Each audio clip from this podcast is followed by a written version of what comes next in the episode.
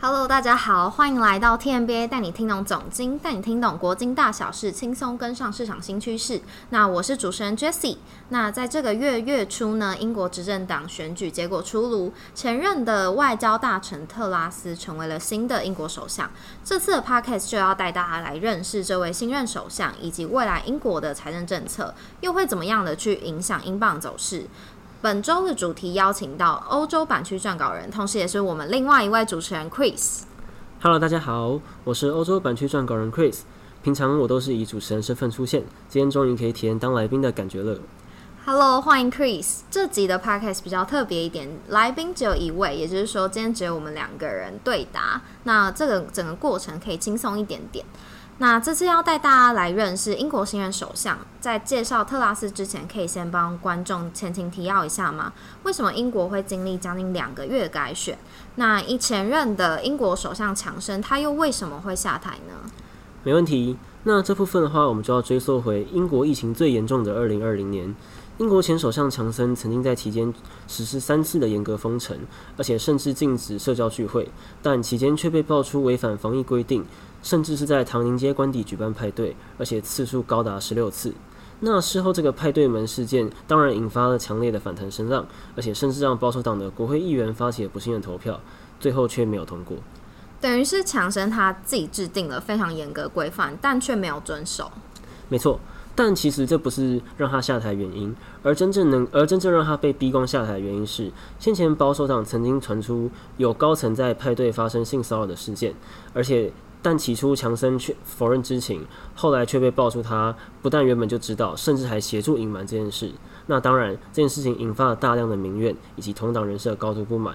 而最终在前财务大臣苏纳克和前卫生大臣贾维德选择相继离职，同。并且引发了多达五十七位的内阁官员也随之离开，才终才终于迫使强生下台。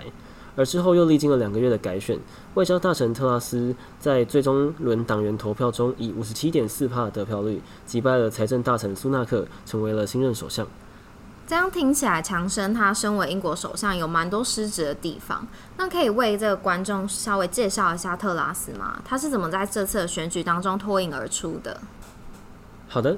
那特拉斯曾经担任环境大臣、司法大臣、国际贸易大臣以及外交、国协及发展事务大臣，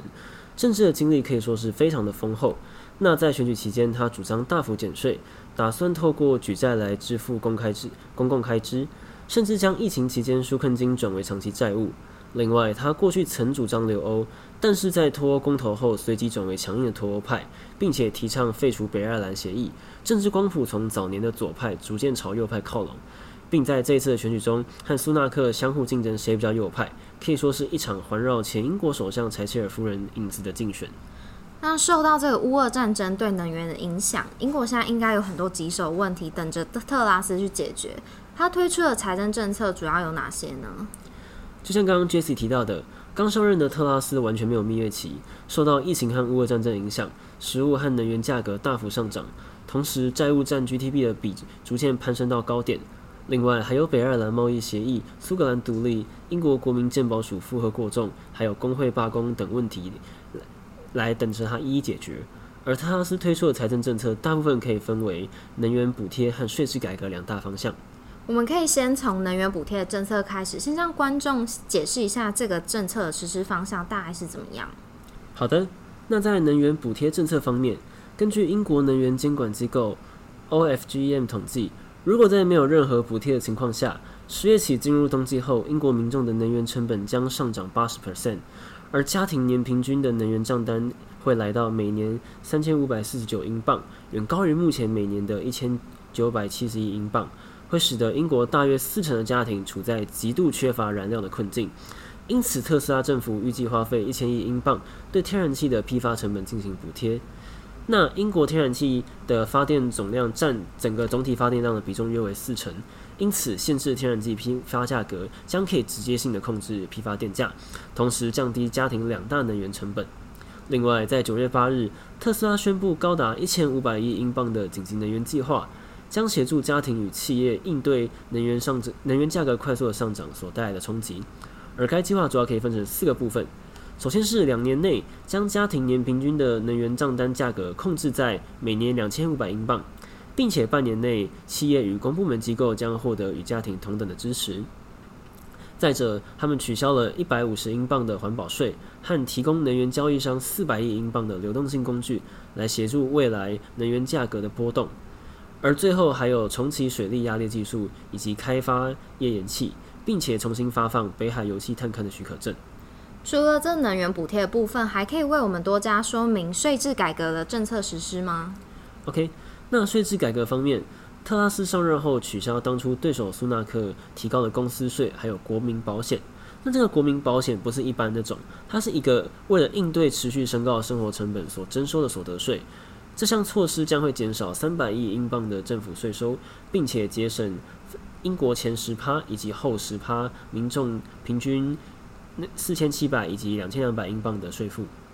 那目前英国的经济状况表现怎么样？受到这个高通膨的影响，生活成本提高会不会导致他们需求面的放缓？那英国经济的表现的话，可以说是不太乐观。八月综合 PMI 自去年初解封后首度跌落荣枯线，而主要是受到消费者相关服务快速下滑的影响，抵消了暑期海外旅客带来的正面效益。另外，薪资压力上升也持续提高企业成本。进一步的对服务业造成影响。那关于需求面放缓的部分是肯定的，受到高通膨以及生活成本快速增加，消费者信心跌落的幅度甚至比当年二零二零疫情初期严重的时候还要大。那八月零售销售中，所有类别的销售皆呈现下降的趋势。而随着未来冬季来临，能源价格即将即将快速上升下，恐怕恐怕这个不乐观的情况将将会持续下去。市场上也很关注这个经济到底会不会陷入衰退。这样听起来，不但能源价格可能面临持续上升的风险，薪资的压力也会去提高企业成本，造成各大企业的担忧。那你觉得这个英国经济表现有可能会陷入衰退吗？这部分的话，就要从 GDP 的表现来看。英国七月预估的 GDP 年增率为零点二 percent，其中服务类成长最多，为带动整体成长主要动力。另一方面，受到高能源价格以及热浪的影响，产出持续的减少，而制造也已经连续两个月都呈现衰退的趋势，抵消了服务带来的成长。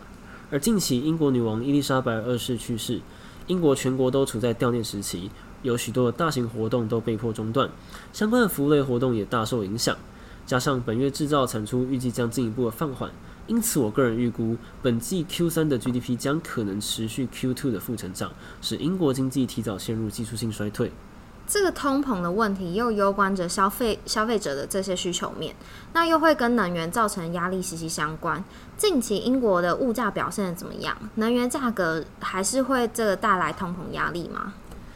英国八月的 CPI 年增率为九点九，稍微出现放缓的迹象。但这部分和美国一样，就是它 CPI 是有稍微放缓，但是它的核心通膨依旧是上升的。而八月通膨之所以会回落，主要就是受到国际油价的回稳影响，使得机油价格跟着回落，而带动整体交通类通膨的放缓。但是相对的，英国的食品价格依旧持续的上涨，而高薪资压力造成的二轮效应也尚未缓解，消费者服务类的通膨年增率依旧持续上升。那尽管八月 CPI 出现回落的现象。未来进入冬季后，英国势必要面临高能源价格的挑战，而快速上升的天然气和电费将会抵消油价下跌带来的好处，并持续对通膨造成庞大的压力。先前我们有提到特拉斯推出的财政政策当中包含了能源补贴政策，会协助这个家庭跟企业去面对能源价格提高的冲击。那这项政策有机会去减缓通膨吗？特拉斯提出的紧急能源计划，预计针对短期能够阻止能源价格快速的飙升，来减缓通膨上升的速度。但是在长期来看，这将会增加经济压力，并在未来推升通膨。而另外，近期职位空缺数虽然有微幅下跌下降，但仍维持在高点，且薪资压力尚未缓解下，目前劳动市场依旧偏紧。先前 BOE 预估 Q 四的通膨将达到高峰十三点一 percent。但是短期通膨压力将受惠于特拉斯的能源补贴政策，因此我个人预估可能会下调至十一 percent 附近，而使得通膨上行压力有望减缓。这个英镑从上周就跌破一点零三美元，甚至超越了一九八五年广场协议签署以来的新低点。过去也有发生过几次英镑暴跌的状况，可以为我们说明一下英镑危机的发生原因以及当时的经济背景吗？没问题。那这边我挑选过去的两个重大时期的英镑危机来做分析。那首先是一九七零和一九八零年代，过去英国因为常年的巨额贸易逆差，使得外汇储备流失严重，而二战后非贸易的收入也显著的减少，加上资本也大量的外流，各种因素综合下，外汇市场曾于一九七一年大量抛售英镑，而引发英镑危机，迫使英国在隔年转为浮动汇率。另外，在一九七零年代，全球面临的高通膨及石油危机，能源费用和财政支出同时大幅增加，使得英国政府为了应对高通膨，也不断的将利率升高。然而，最后即使调升到了十五趴，却还是宣告失败，只能被迫向 I F 借款来度过危机。当时在那个一九七零年代，英镑贬值的幅度高达三分之一，而随后之后又受到全球贸易失衡的影响。美元在一九八零年代持续的走强，当时英国又再次透过升息来避免英镑持续下跌，却仍够无法阻止英镑对美元来到一点零五的历史低点。最后，终于在广场协议下，五国联合干预外汇市场来削弱美元，才让英镑之后稳定回升。在一九七零及八零年代，当时主要是受到全球贸易失衡影响，美元走强，去引发的英镑危机。那刚刚有提到，除了这个时期，还有另外一个时间点也有发生重大的英镑危机。那另一次发生的时间背景又是怎么样呢？另一次的话是发生在一九九零年，当时英国进入欧洲汇率机制 ERM 来稳定英镑与其他欧洲国家之间的波动。刚好那个时期苏美冷战结束，东西德又再度的合并。但也因此，德国财政赤字扩大，且通膨不断上升，必须不断的持续升息来抑制通膨。而当时，为了英国为了稳定英镑的汇率，选择与德国的马克挂钩，而德国这个持续的升息必定造成英国的影响，而他们也必须跟着升息来稳定汇率。但是即使如此，他们却一时无法阻止英镑下跌。最终，在知名的投机客索罗斯的狙击下，英镑对马克跌破汇率下限。英国只好宣布推出 ERM 来让英镑大幅贬值，史称“黑色星期三”。最后顺便补充一下，之后英国在脱离 ERM 后，英国经济开始复苏，失业率下跌，财政赤字也大幅的缩减，英镑也从此也开始缓步回升。那从过去这几次的经验来看，以及近期英国面临的能源通膨问题，英镑有可能再次面临暴跌的危机吗？好，那从历史的经验来看，这一次英镑暴跌经济背景比较接近一九七零及一九八零年代，同样是面对高通膨、高能源的费用，还有大幅增加的财政支出以及不断升高的利率。另外，最重要的是美元持续的走强，使得英镑不断的下跌。而在货币政策部分，这背景比较接近当时脱离 ERM 的时期，只是当今受到的是英国自身的高通膨以及美联储激进升息的影响。英美利差在持续扩大下，英镑仍有可能进进一步下跌。总结来说，英国相较欧洲国家拥有完整的货币自主权，能透过独立的货币政策来调控通膨和汇率。且英镑为全球重要的货币之一，相较于那些波动较大的新兴市场，比较不会发生所谓典型的新兴市场货币危机。而英镑持续性的下跌，它反映的是英国暗淡的经济前景以及扩大的英美利差。但我认为，目前是仍不会发生英镑危机。好，那以上是我们本次 podcast 主题，感谢 Chris 为我们带来精彩的解说，带大家深入认识英国的新任首相以及现在的英国政经局势。如果想更深入了解的话，大家可以到 TMBA 脸书粉专下载《国经双周刊》。我们今天的 podcast 到这边结束，谢谢大家。